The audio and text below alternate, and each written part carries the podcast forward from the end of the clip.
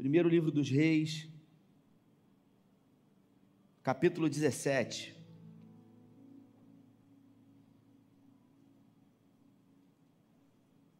Eles vão colocar aí no telão, versículo 7.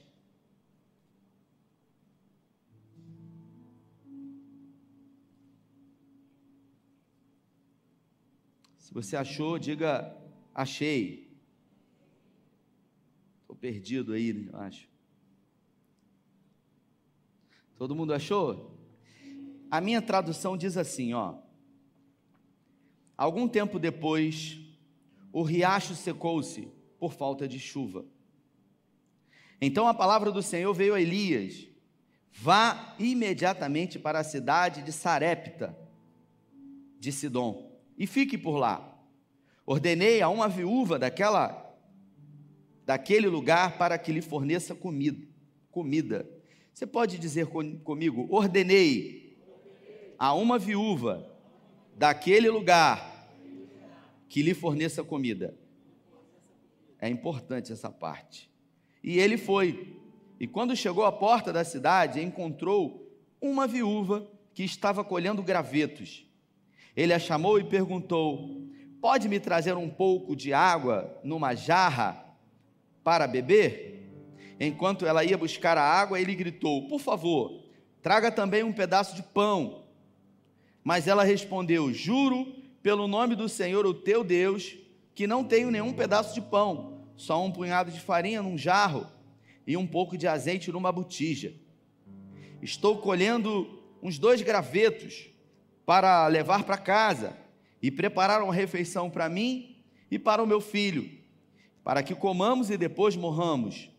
Elias, porém, lhe disse: Não tenha medo, vá para casa e faça o que eu disse. Mas primeiro faça um pequeno bolo com o que você tem e traga para mim. Depois faça algo para você e para o seu filho.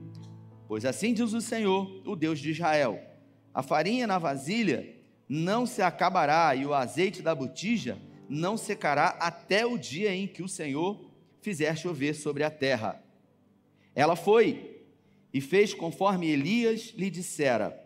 E aconteceu que a comida durou muito tempo para Elias e para a mulher e sua família, pois a farinha na vasilha não se acabou e o azeite na botija não se secou, conforme a palavra do Senhor proferida por Elias. Se você pode, feche os seus olhos.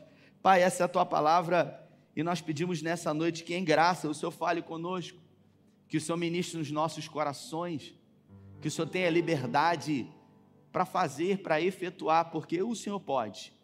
Nós te convidamos, Senhor, nessa noite, para nos conduzir, segundo os propósitos que o Senhor deseja para nós Afinal, como foi dito, existe uma grande expectativa da parte do Senhor para que nos posicionemos segundo aquilo que o Senhor já tem nos aguardando. Oramos em nome de Jesus, amém. Se eu pudesse botar um nome nessa mensagem, eu colocaria: O extraordinário está nos chamando. E observe, o extraordinário, ele é aquilo que vem além do ordinário, daquilo que é natural, daquilo que é comum. Poucas pessoas são as que decidem viver o extraordinário, viver além daquilo que é natural, viver além daquilo que é mediano, da ordem natural das coisas.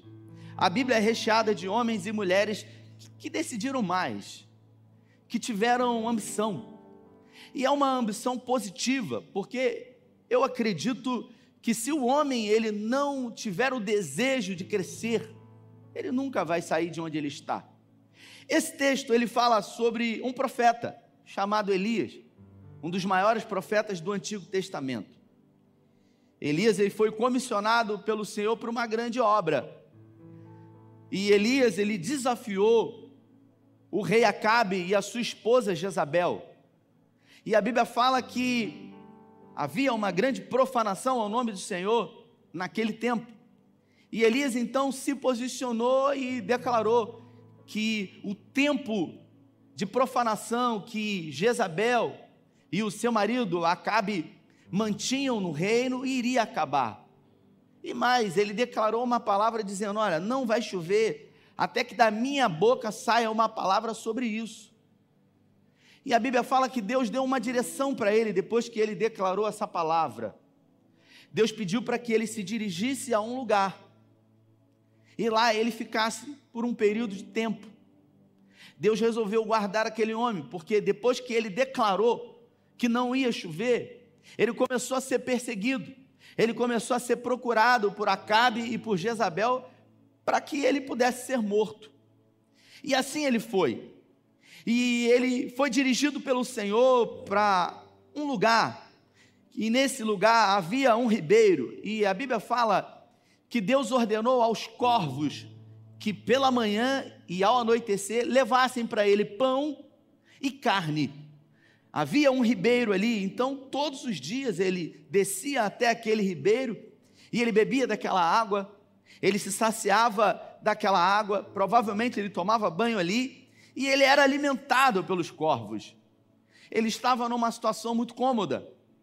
Ele já havia enfrentado uma oposição do rei que estava à época. E ali, por um período de tempo, ele ficou numa espécie de zona de conforto, comendo, bebendo, tendo a sua provisão.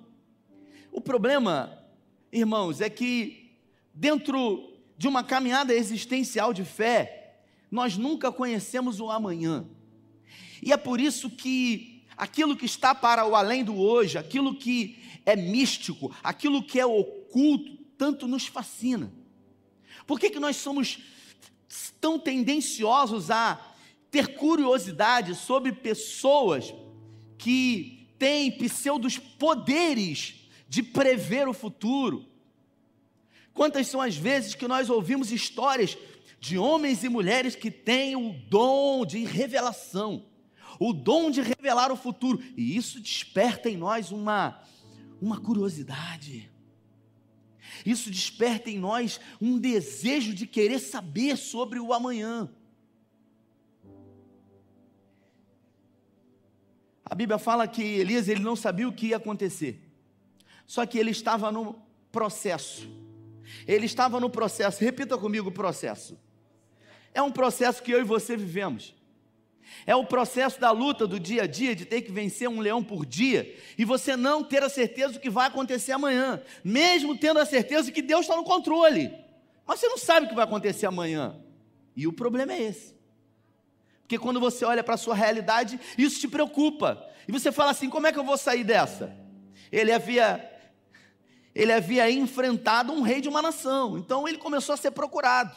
Enquanto ele estava lá com água, com comida e com bebida, ele estava tranquilo e escondido. Até que o texto diz que aquela água secou daquele ribeiro. E eu fico pensando, pastor Weberson, ao ler esse texto, se foi Deus que mandou ele declarar para Acabe e Jezabel que iria acabar aquele tempo de apostasia. Depois que ele declarou que não ia mais chover, foi Deus que deu uma direção que ele saísse daquele lugar e fosse para esse ribeiro, e lá Deus sustentou ele. Por que, que agora Deus resolveu fechar a torneira daquele ribeiro? Por que, que agora do nada o ribeiro secou? Será que esse Deus poderoso não poderia permitir que aquele ribeiro continuasse dando água até que o tempo passasse e ele pudesse voltar para a sua cidade? Sim ou não? Por que, que Deus acabou com aquela água? Às vezes eu, pastor Giovanni, tenho a sensação que Deus gosta de dificultar a nossa vida. Eu não sei se você pensa assim como eu, mas eu penso que às vezes Deus ele gosta de tornar a nossa caminhada um pouco mais difícil. Quantos aqui tem coragem de dizer que em algum momento pensou isso? Porque eu vivo pensando nisso. E aí de repente a água acaba. Aí ele, pô, já estava ruim, piorou. Peraí, mas eu não eu não estou fazendo a vontade de Deus. Eu estou nessa aqui porque eu resolvi fazer a vontade de Deus. E o negócio só piora. E aí Deus dá uma ordem para ele, dizendo para ele sair daquele lugar e ir para a cidade chamada Sarepta, região de Sidom. Aí diz assim a frase que você repetiu comigo: ordenei a uma viúva daquele lugar que lhe forneça comida. Repita comigo: que lhe forneça comida. Mais forte, que lhe forneça comida. Depois você lê em casa. Depois você procura. E eu quero ver você achar em qual lugar que Deus falou com essa viúva, porque Deus não falou nada com ela. Deus disse para Elias que falou com, ela. Já tinha levantado uma mulher para dar comida para ele. Só que Deus não combinou com ela. Como é que Deus fala que vai mandar ele para um lugar que já tem preparado a mulher que ia sustentar ele, se a mulher nem sabia de nada? E pior, ele foi levado para um lugar para ser sustentado por alguém que não tinha nem para si. Isso parece lógico. Isso me faz lembrar aquele texto de Romanos no capítulo 11, quando o apóstolo Paulo diz, fala o seguinte: ó profundidade da riqueza, tanto da sabedoria quanto do conhecimento de Deus. Aí ele diz: quão insondáveis são os teus juízos, quão inescrutáveis os teus caminhos. Quem compreendeu a mente do Senhor? Quem foi o seu conselheiro? Quem foi o conselheiro de Deus? Quem primeiro deu a ele para que ele fosse restituído? Eu me pergunto aqui, que história mais louca que Deus diz o seguinte: Ordenei a uma viúva daquele lugar que lhe forneça comida. Quando ele chegou naquele lugar, a mulher estava pegando graveto e ele pede água para a mulher. A mulher não sabia de nada, Deus não falou nada com ela, não teve revelação, não teve anjo aqui. Simplesmente ela estava passando fome, já estava quase morrendo, catando uns gravetos para fazer um bolo para ela e o filho dela e morrer, porque ela disse isso, e de repente ele pede água e ela vai fornecer água para ele. E ela, ao sair em direção a buscar água, ele fala: faz o seguinte, faz também um bolo para mim. E ela fala: olha, meu senhor, eu não tenho, porque eu, eu tenho, a única coisa que eu tenho é um punhado de farinha e, e um pouquinho de azeite na botija. Que eu vou fazer um bolo para mim e para o meu filho, e depois nós vamos morrer. Ela já estava esperando a morte. E Elias diz para ela o seguinte: mesmo Deus declarando uma coisa, e no meio do caminho as coisas não saírem como Deus havia prometido. Eu quero chamar a sua atenção para isso. Elias vivendo um momento muito difícil, muito confuso, cansado, mas um homem de Deus, um homem que sabia quem era Deus e por isso não temia diante daquilo que ele falou, um homem que não era movido por circunstâncias, e sim por uma palavra de Deus. Ele dá uma palavra para aquela mulher dizendo para ela: Olha, faz o que eu estou mandando, porque você não vai se arrepender. E aquela mulher, ao ouvir aquilo, poderia simplesmente recusar, dizendo: Eu não tenho para mim, água eu te dou, mas pão, eu não vou fazer um bolo para você porque eu não tenho. Mas aquela mulher, mesmo tendo muito pouco, resolveu praticar um ato de generosidade, porque a generosidade abre portas. Na semana assisti um podcast de um dos maiores empresários do Brasil, do ramo de logística, chamado Geraldo Rufino. E aí, no podcast, o Geraldo ele disse, ele tinha uma, a sua empresa fica ali em Pinheiros, Marginal Tietê, em São Paulo, e um dia ele estava na sua empresa e ele tinha várias frotas de caminhões e, e um dia os caminhões estavam chegando, saindo, muita agitação e de repente tinha um andarilho. Tinha um homem que morava embaixo de uma ponte perto da empresa dele que todo dia ia lá pegar água. E aquele homem ele ia com, com uma vasilha, com um, um garrote de, de, de descartável pegar água. E ele chegava na porta da empresa do Geraldo e ficava esperando ali um dos funcionários atender ele. Ele era um morador em situação de rua. E naquele dia, o Geraldo observou, mas estava uma confusão na empresa. E um dos funcionários saiu, parou de fazer o que estava fazendo e foi atender o andarilho. O Geraldo foi lá e falou: Não, não, você não pode largar o seu posto de trabalho, está uma confusão danada aqui. Manda ele entrar, pô. se ele quiser, ele pega a água lá. Ele foi grosseiro. ele foi deselegante, ele foi mal educado com aquele homem que só estava ali pedindo um pouco de água. E aí ele se sentiu um pouco incomodado e foi lá falar com o homem. Ele falou: Olha, tá, tá tudo ocupado aqui. Você faz o seguinte: tá a 20 metros de você, você pode entrar. E você pega a sua água lá. Aí aquele homem disse para ele o seguinte: Não, não, meu senhor, fica tranquilo, obrigado. Eu vou ficar aqui esperando. Não, não se preocupa. Aí ele falou: Pode entrar. Ele falou: Eu não quero entrar porque eu estou mal vestido, eu estou sujo. E a sua empresa é uma empresa séria. O Geraldo disse: Caramba, ele me conhece, ele sabe que eu sou o dono da empresa. E ele falou: Mas você pode entrar, eu sou o dono da empresa, eu estou te dando autorização. E ele disse: Olha, não se preocupa, eu fico aqui. E o Geraldo se distraiu com o trabalho. Passaram-se duas horas, o homem estava lá, sentadinho na porta, esperando. Ele foi lá. E ele foi lá e falou: Rapaz, me daqui, eu vou encher essa garrafa. E ele foi e encheu a garrafa de água e trouxe para ele. Disse para ele: Você mora ali embaixo do viaduto, uma casinha humilde de tábuas de madeira, sabe, mas um lugar limpo, um lugar agradável. Não era um homem de vícios, era um homem que falava muito bem, que tinha uma boa dicção. E o Geraldo ele achou aquilo estranho e começou a conversar com ele. Quanto tempo você está na rua? Por que, que você está na rua? Aquele homem naquele dia não, não, quis dar maiores detalhes, foi embora. E o Geraldo disse para os funcionários: Olha, a próxima vez que ele vier aqui, eu quero que vocês me chamem. Os funcionários ficaram com medo agora. E aí, dois dias depois, aquele andarilho chegou lá para pegar água novamente, chamaram o Geraldo, e o Geraldo foi lá: opa, eu queria conversar com você. Quanto tempo você está na rua? Por que, que você está na rua? Eu vejo que você fala bem. E ele disse: É, eu, eu sou um homem formado, eu sou um engenheiro. Eu tive uma desilusão com uma mulher. E isso acabou com a minha vida. Eu resolvi morar na rua. Eu já estou alguns anos morando na rua. Ele falou: Mas você tem mãe? Ele falou: Eu tenho. Você não acha que a sua mãe está preocupada com você? Porque ela te ama. E o Geraldo, quanto mais conversava com ele, mais ficava empático com a história daquele homem e se afeiçoava por ele. Até que um dia o Geraldo disse para ele: eu, eu queria te dar um abraço porque eu vejo que você é um homem que não é feliz, você largou pessoas que, que você amava demais. E ele falou: Não, não, eu estou sujo, um dia eu vou te dar um abraço.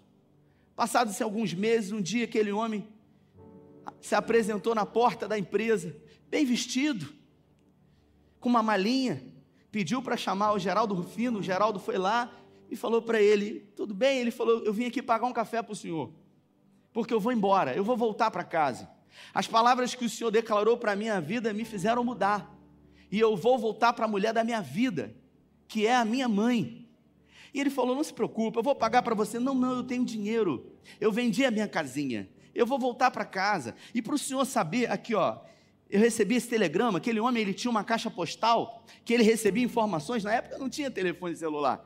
E mostrou para ele um telegrama de uma empresa, uma mineradora, que havia mandado para ele para contratar ele. Porque esse cara ele falava vários idiomas. Ele recebeu uma, uma desilusão amorosa e por isso ele foi para a rua e ele resolveu voltar para casa. Naquele dia, o Geraldo deu um abraço nele, apertado, ele chorou e ele foi embora. E o Geraldo disse que nunca mais viu. Um dia, alguns anos depois, o Geraldo Rufino fez uma das maiores aquisições da sua vida, comprando de uma grande mineradora uma grande frota de caminhões. Ele havia feito uma proposta de pagamento e no dia em que ele iria fazer o aporte, ele não tinha todo aquele capital. Então ele pediu a possibilidade que ele pudesse tirar os caminhões aos poucos e pagar aos poucos, mas isso não era possível. Até que se cogitou a possibilidade de falar com o engenheiro-chefe daquela empresa, que perguntou: Ah, é um senhor escuro? Que a empresa dele fica na Marginal Pinheiros? Pode vender tudo para ele que ele vai pagar. E avisa para ele que quem liberou é alguém que ele conhece muito bem e ele fez uma grande obra na minha vida. O Geraldo disse que um ato de generosidade, sem segundas intenções, fez com que ele fechasse o maior contrato da vida dele. Uma semente foi plantada. Um ato de generosidade, sem segundas intenções, fez com que a vida daquele homem pudesse ser mudada. É assim nas nossas vidas, essa viúva, ela não sabia o que ia acontecer, ela não tinha certeza de que se ela entregasse para o profeta tudo que ela tinha, se ela realmente teria até que voltasse a chover, mas ela resolveu praticar a generosidade. E a generosidade abre portas. Eu me lembro que no ano de 2020, logo que entrou a pandemia, um amigo, empresário da cidade de Cabo Frio, me procurou. Na verdade, a igreja fechou. Eu fui na loja dele e pedi para ele uma poltrona, duas poltronas que ele tinha. Eu falei para ele, cara, a gente vai fazer uma live agora. Você tem como ceder duas poltronas? Estava tudo fechado, as lojas fechadas. E ele falou: Não, pode pegar, fica à vontade. E ele virou para mim e ele falou assim para mim: Rafael, eu estou querendo fazer alguma coisa. Eu estou querendo fazer. E naquela semana, a gente já estava na iminência de começar a servir a janta aqui no restaurante Graça. A gente já servia o almoço há muito tempo. E ele falou: oh, Eu estou querendo começar a servir janta. Ele disse para mim. E eu falei para ele: Cara, a gente já vai começar a servir janta. Então, por que, que você não começa a servir café da manhã? Você serve o café da manhã, o SEI de Cabo Frio serve o almoço e a gente serve a janta de novo. E aí essas pessoas vão ter o café da manhã, o almoço e a janta. E ele falou, poxa, que legal. E aí a gente conversou e eu falei, a gente vai te dar uma, uma força aí no início, nessa questão do lugar. Ele tinha um galpão aqui na Joaquim Nogueira e ele começou. E ele disse para mim aquele dia, eu não sei nem o que vai acontecer. Ele disse para mim assim: Eu me lembro claramente das palavras daquele homem. Eu não sei se eu vou ter que vender a minha casa para poder pagar as minhas dívidas. E eu falei: Você tem dívida? Eu falei: Não, dívida que eu vou contrair, porque a pandemia está aí, fechou tudo. Um homem empresário, tem lojas franqueadas. E aí eu falei para ele: Rapaz, fica tranquilo. Aquelas palavras que você solta, que são palavras poderosas, mas que às vezes no momento você fala mais como uma palavra de consolo. Não, vai dar tudo certo. Deus está no controle. E aquele homem ele falou amém. E ele começou a servir café da manhã. Ele falou: Eu tenho tanto já, eu tenho mais do que eu preciso. Então eu quero de alguma forma fazer, eu quero de alguma forma externar a minha generosidade. Eu não sei o que vai acontecer amanhã, o que eu sei eu quero fazer por alguém, é isso que eu quero. E ele começou. Ele começou o café da manhã e ele servia o café e as pessoas almoçavam aqui, as pessoas jantavam aqui e passou um dia, passou dois, passou três, passou quatro, passou cinco. Ele tinha uma loja que vendia tecido, tem uma loja que vende tecido e de repente houve a necessidade de se fazer máscara e todo mundo queria tecido e todo mundo começou a comprar na loja dele e ele não tinha mais como vender porque ele já não tinha mais e ele começava a buscar para comprar e um negócio que estava fechado fez com que aquela situação de dificuldade transformasse aquele ano no melhor ano da empresa, das empresas dele. Um ato de generosidade que ele proporcionou a terceiros abriu uma porta. A generosidade abre portas nas nossas vidas. Eu me lembro um testemunho pessoal, trabalhei durante muitos anos com vendas. E eu sempre fui alguém muito comunicativo, brincalhão, e todas as vezes que eu chegava num, numa rede, num supermercado, eu falava com todo mundo. Se o faxineiro estava limpando, eu brincava com o faxineiro. Se a moça estava é, é, colocando a, as coisas na prateleira, eu brincava. Então, desde a pessoa que estava limpando, todo mundo, porque eu sempre fui assim. E quantas foram as vezes que eu vi na minha caminhada, nos anos, alguém que começou sendo um repositor, depois de alguns anos se tornar um gerente. E aí aquele cara que eu brincava com ele desde quando ele não tinha nada, agora se tornou comprador e comprava tudo comigo. Eu falava, rapaz, a gente já tem um relacionamento. E aqueles vendedores que chegavam com a pastinha, com o nariz empinado, só queriam conversar com o gerente, com o chefe, não davam a menor importância para as pessoas que estavam ali. Perdiam a oportunidade de ter portas abertas, porque a generosidade abre portas. Mas para isso a gente precisa entender que a gente pode viver um outro nível. Essa mulher ela não sabia que se ela entregasse tudo o que ela tinha, ela teria a provisão para o seu sustento da sua família pelos três anos seguintes. Mas através de um ato de generosidade, sem ela perceber, o nível daquela mulher mudou. E ela teve a oportunidade de ter para ela, ter para sua família e ainda continuar sendo generosa para todos que estão à sua volta. Quantas são as vezes que nas nossas vidas, diante de uma dificuldade, diante de um problema, a gente acha que é o fim, a gente acha que acabou. Eu fico pensando se Elias aqui, diante de uma palavra do próprio Deus, olha, eu já mandei falar com uma viúva poderosa que vai sustentar você. Elias podia pensar: vai ser uma pensionista da aeronáutica, vai ser uma viúva que tem dinheiro. E agora eu estou tranquilo, eu estou de boa. Não, era uma mulher que não tinha nada. Parece ilógico isso. Porque Deus faz caminhos, constrói caminhos onde não há caminhos. O profeta Naum diz que os caminhos do Senhor são no meio da tempestade e da tormenta. As nuvens são o pó dos seus pés.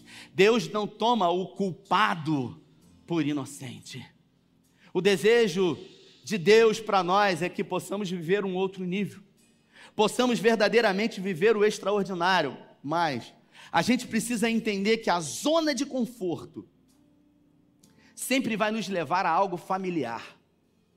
Por isso existe uma alegria, por isso existe um gozo em permanecermos, mesmo diante de uma situação difícil. Aquela viúva estava numa situação difícil, mas era cômodo para ela ficar ali. Era cômodo para ela viver naquela situação, assim como Elias também, tendo pão, tendo água e tendo carne, até que Deus vai e tira a zona de conforto. Pastor Levi, eu conheço muita gente que Deus abençoou. Eu conheço pessoas que oraram por algo, por um tempo, e Deus resolveu abençoar, abrir porta. É gente que queria passar num concurso público. Sabe? Gente que não tinha nada. Não tinha nada. Tinha um sonho. Repita comigo, um sonho. Repita comigo, um sonho. Quantos aqui tem um sonho? Levanta a mão. Eu tenho sonhos. Eu conheço gente que tinha um sonho. Oraram, fizeram a sua parte. E Deus tornou real o sonho. Tinha um sonho de passar num concurso público e passou. Orava, jejuava, buscava o Senhor e agora se tornou um, alguém concursado público, alguém que assumiu um concurso público, uma posição, um bom salário, benefícios, e agora esse alguém que antes não tinha nada, mas dependia do Senhor, passou a dependência do Senhor para a dependência da bênção do Senhor, e agora se tornou dependente daquilo que Deus deu. Elias foi assim confiava no Senhor, até que Deus deu para ele um lugar, Deus deu para ele água, Deus deu para ele comida e bebida. E agora ele dependia daquilo ali, até que a água acabou. Até que a zona de conforto foi tirada. E ele teve que ir para um outro nível. Ele teve que enfrentar o novo. E por que, que o novo ele é tão apavorante? Por que, que um nível novo, diferente, é tão difícil de ser vivido? Porque se eu disser para você que se você se posicionar hoje e decidir viver o novo, vai ser melhor do que o que você está vivendo. Aí você diz assim, mas existem as incertezas, existem as pré-ocupações, existem coisas que nos roubam e nos atrapalham de querer experimentar algo novo da parte de Deus que ainda não foi experimentado. Mas Elias, ele não tinha outra opção e por isso ele foi. E ao estar disposto a ir e obedecer ao Senhor, no meio do caminho, o que era difícil se tornou impossível. Porque alguém que ia sustentado por uma viúva que não tinha nada para comer, mas ainda assim ele prosseguiu, diante de uma palavra que Deus havia deliberado para ele. E por isso ele viveu o extraordinário. Talvez esse ano que apenas começou, esse ano está começando, só que para você tudo é muito difícil, e você não vê nenhuma saída, nem possibilidades, nem portas abertas. Para você até ser generoso é difícil, e o momento da oferta já acabou. Então eu posso falar tranquilamente: ninguém é tão pobre que não tenha alguma coisa para dar. Você pode dar uma palavra de ânimo o Geraldo Rufino deu uma palavra de incentivo para aquele andarilho. E a intenção dele foi abençoar aquele homem. E depois de alguns anos, a sua história foi mudada através de um ato de generosidade. Então, é fundamental que a gente construa relacionamentos. Porque Deus não habita em templos formados por mãos humanas. Deus habita em pessoas. Por isso, quando eu me encontro com o Vebinho, eu me encontro com Cristo. Quando eu me encontro com a Jéssica e o Vebinho, nós temos um culto, porque onde dois ou três estiverem reunidos no nome dele ali, ele se faz presente. Eu pergunto para você: o que impede você, a partir de hoje, de viver o extraordinário de Deus? De viver um outro nível que ainda não foi vivido por você? De experimentar de coisas que você ainda não experimentou da parte de Deus? E quando a gente fala isso, a primeira coisa que a gente sente é empolgação, a segunda é medo. Porque o medo ele é inerente à humanidade. O medo ele nos preserva. Existem pessoas que têm um tipo de doença rara que elas não sentem dor. Eu não sei se você sabe disso. É gente que se corta, não sente dor. É gente que quebra o braço, não sente dor. Essas pessoas, foi feito um estudo, elas vivem muito pouco. Porque pessoas que não têm o limitador do medo da dor, estão propensas a morrer mais cedo. Porque elas não mensuram o risco. O risco, ele deve ser calculado, mas o medo não pode parar você. A dificuldade não pode impedir você de viver aquilo que Deus quer e tem para você. Por isso eu queria que você se colocasse de pé. E eu tenho um convite para você nessa noite. Esse convite é simples. É um convite para sair do comum. Para sair do comum. Para fazer diferente do que você tem feito. O Albert Einstein diz que é a maior incoerência humana você fazer as mesmas coisas e querer resultados diferentes. Inevitavelmente, queridos, esse ano só vai ser diferente se a gente entender que nós temos participação nisso. Pastor Levi pregou quinta-feira e eu, no início do culto, falei uma frase aqui que ele um dia me disse. E eu quero colocar essa frase diante de você, não é dele, também não é minha. Essa frase diz o seguinte: ore como se tudo dependesse de Deus. Ore como se tudo dependesse de Deus. Trabalhe como se tudo dependesse de você. Tem gente que só ora e não trabalha. Tem gente que só trabalha e não ora. Então, o convite que eu tenho para você nessa noite, que foi alcançado por essa palavra e que tem sido cobrado pela sua consciência, por entender que o ano já começou e que nada mudou na sua vida, e que ao olhar para frente, você já começa a ter a certeza de que esse ano vai ser tão igual quanto o ano passado e o ano retrasado, e você não quer isso. E o seu maior medo é esse: de que as coisas verdadeiramente não mudem na sua vida. Você faz o que não gosta e também não faz nada para mudar isso. Por quê? Porque você tem medo de sair dessa zona de conforto. Algumas pessoas na Bíblia decidiram viver o extraordinário. Pedro só é falado como o único que andou sobre as águas com Jesus, porque ele decidiu sair do lugar seguro ele decidiu sair de onde ele estava, por mais que fosse uma tempestade, ventos, ondas, ele decidiu sobre uma palavra, e tudo se fez novo na vida dele.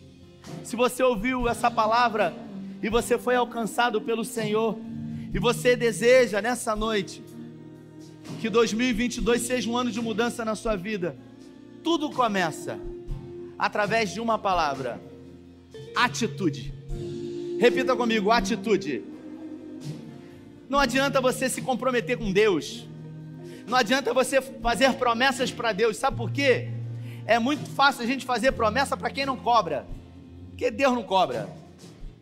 Agora, quando você se compromete com você mesmo, publicamente diante de homens, tudo muda. Então, enquanto eles vão adorar, se essa palavra falou com você, eu queria orar com você. E eu queria declarar sobre a sua vida um novo tempo. Eu queria declarar que a dificuldade que você está vivendo hoje vai levar você para um lugar que você ainda não viveu, que você ainda não foi em Deus. Eu queria declarar sobre a sua vida que a partir de hoje, atos de generosidade na sua vida vão abrir portas imensuráveis na sua caminhada de fé. Enquanto eles estiverem orando, sai do seu lugar, não espere a primeira, a segunda. Diga para quem está do seu lado, me dá licença, porque essa palavra é comigo. Sou eu que preciso dessa mudança. Eu ouvi, eu decidi dar ouvido a essa palavra. Isso, sai do seu lugar, em nome de Jesus. Queria que você pensasse por um momento o que, que fez aquela mulher do fluxo de sangue. 12 anos sangrando. 12 anos com uma enfermidade. Um dia, a vida dela mudou. Foi de repente. Será que Deus desejou que ela sofresse por 12 anos e só depois dos 12 anos liberou a bênção sobre ela? Será que Deus tem alegria no sofrimento do justo? Só que existem coisas que já foram liberadas. Nós é que precisamos nos apropriar. Aquela mulher naquele dia, ela tomou uma atitude que ela nunca tinha tomado. Ela fez o que nunca tinha feito. E por isso recebeu o que realmente precisava e não havia recebido antes. Se você observar na história de Abraão, a fé dele não foi uma fé chamado de pai da fé de cara, quando Deus chamou em Gênesis 12. Não. A fé de Abraão, ela foi crescendo, porque a fé é um dom. E você sabe como que a fé cresceu? Através de impossibilidades que se colocavam diante dele. Deus usava as impossibilidades para que esse dom fosse aperfeiçoado. Eu vou contar um momento na história de Abraão, quando os pastores de Abraão e os pastores de Ló começaram a se contender, a brigar, porque os rebanhos se cresceram e se cresceram muito. A bênção foi um problema. Por quê? Porque Deus falou: sai da tua terra, do meio da tua parentela. Não mandou levar parente. Abraão levou. E ele arrumou um problema para ele. Tudo bem. Deus disse que ia abençoar quem tivesse com ele e quem abençoasse ele. Ló se tornou muito rico. Só que ali eles estavam diante de um problema. E Abraão utilizou de generosidade para com Ló. Ele chegou para Ló, o sobrinho dele, e falou: Ló, a gente está tendo um problema. Então vamos fazer o seguinte, Ló. Você escolhe. Se você for para a direita, eu vou para a esquerda com o meu rebanho. Se você for para a esquerda, eu vou para a direita. Sabe o que, que aconteceu? Ló observou e viu que de um lado estava o deserto, do outro lado estavam as campinas verdejantes de Sodoma e Gomorra. Ele falou: Eu vou escolher, eu vou escolher o melhor. E o meu tio, que me deu a oportunidade de escolher, dane-se. Ninguém manda ele me mandar escolher. Peraí, mas se eu estou sendo abençoado, é porque Deus abençoa ele e por isso eu sou abençoado. Eu não quero saber. Ele pré-julgou segundo a ótica humana e ele escolheu o melhor. Eu pergunto para você que está aqui: o que, que ia acontecer se Ló tivesse escolhido o deserto e Abraão tivesse ido para Sodoma e Gomorra? Você acha que ele seria morto e destruído Sodoma e Gomorra? Não, não. Porque não é para onde você vai. João no capítulo 6, é para quem iremos, porque ele é que tem palavra de vida eterna. No discurso de João no capítulo 6, Jesus dá um discurso duro para os seus discípulos. E aí todo mundo vai embora, porque ouviu uma palavra dura de Jesus, e os doze ficam com os olhos arregalados, falando: caramba, a gente nunca ouviu um sermão como esse. E Jesus se dirige para os doze e diz: Vocês também querem ir embora? Pode ir embora. E aí Pedro se levanta e fala: Para quem iremos nós, se só tu tens a palavra de vida eterna?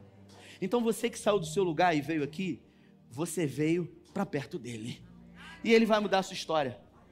Eu sei que talvez você já tenha vindo aqui outras vezes, talvez você já tenha recebido oração, mas você precisa acreditar que hoje vai ser diferente porque ninguém pode acreditar mais do que você. Porque não adianta você vir aqui à frente hoje e quando chegar amanhã diante das dificuldades, você recuar, você achar mais. O Senhor falou que ia ter uma viúva para me sustentar, e quando eu chego lá, tem uma pessoa que está precisando da minha ajuda. Se Deus declarou uma palavra, Ele já tem tudo pronto. Então eu quero que você coloque a mão na sua cabeça, porque você vai repreender quem mais faz mal na sua vida, que são os seus pensamentos que são os pensamentos que dizem: não, não vai dar, não tem jeito. E se? Meu Deus, e agora? Não, não. Deus já tem o futuro pronto. Ele tem tudo preparado na sua vida. E a partir de hoje começa um novo nível para você, uma nova fase, um novo momento. Pai, é no nome de Jesus, que nós declaramos sobre homens e mulheres diante do teu altar, que hoje eles vão começar a viver algo novo, uma nova fase em ti. Eles vão experimentar coisas da parte do Senhor que eles ainda não experimentaram. Mesmo diante de dificuldades, de impossibilidades, eles não vão recuar, eles não vão retroceder, porque nós não fomos chamados segundo aqueles que retrocedem, assim como Elias, que ouviu uma palavra e no meio do caminho houveram desdobramentos que dificultaram tudo.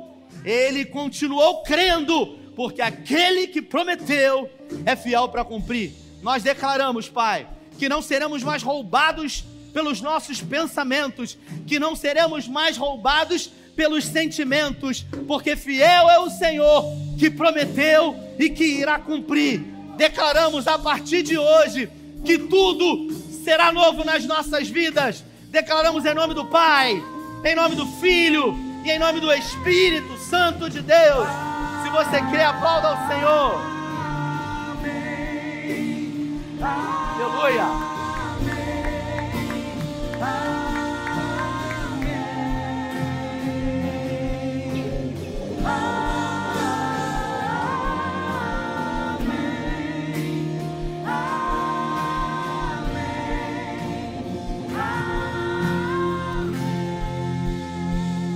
Aleluia. Glória a Deus. Nós vamos orar. E eu quero pedir ao Senhor que dê a você uma visão espiritual. Uma visão além daquilo que os olhos naturais podem ver. Muitos vão ver um problema, uma dificuldade. Você vai conseguir enxergar uma oportunidade diante disso. Que você possa sair daqui com essa palavra no seu coração. A generosidade, ela abre portas. Por isso, semeie generosidade a todos quantos você puder. Lance o seu pão sobre as águas, e depois de muitos dias o achará. Estenda sua mão para frente, lá atrás as inscrições do Amós. Eu vou contar o meu testemunho nesse Amós, todo o meu testemunho de vida e pessoas também estarão conosco lá. Pai, obrigado pelos louvores, pela palavra, obrigado por tudo que o Senhor fez e pelo que começou hoje aqui no mundo espiritual, grandes coisas já aconteceram e começam a vir para esse mundo físico, porque decidimos nos apropriar daquilo que já foi conquistado na tua cruz. Nós declaramos, Senhor, que essa noite será marcada como um testemunho onde tudo começou através de uma atitude, através de um posicionamento. Nessa noite decidimos, porque entendemos que a generosidade abre portas e que essa semana seja uma semana de portas abertas.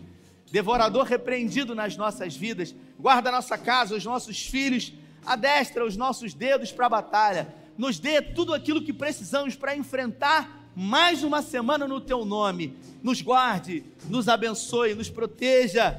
Seja a nossa provisão como Deus das nossas vidas e que essa semana seja a melhor semana de 2022 para a glória do teu nome. Se você crê, aplauda o Senhor. Deus abençoe você, uma excelente semana.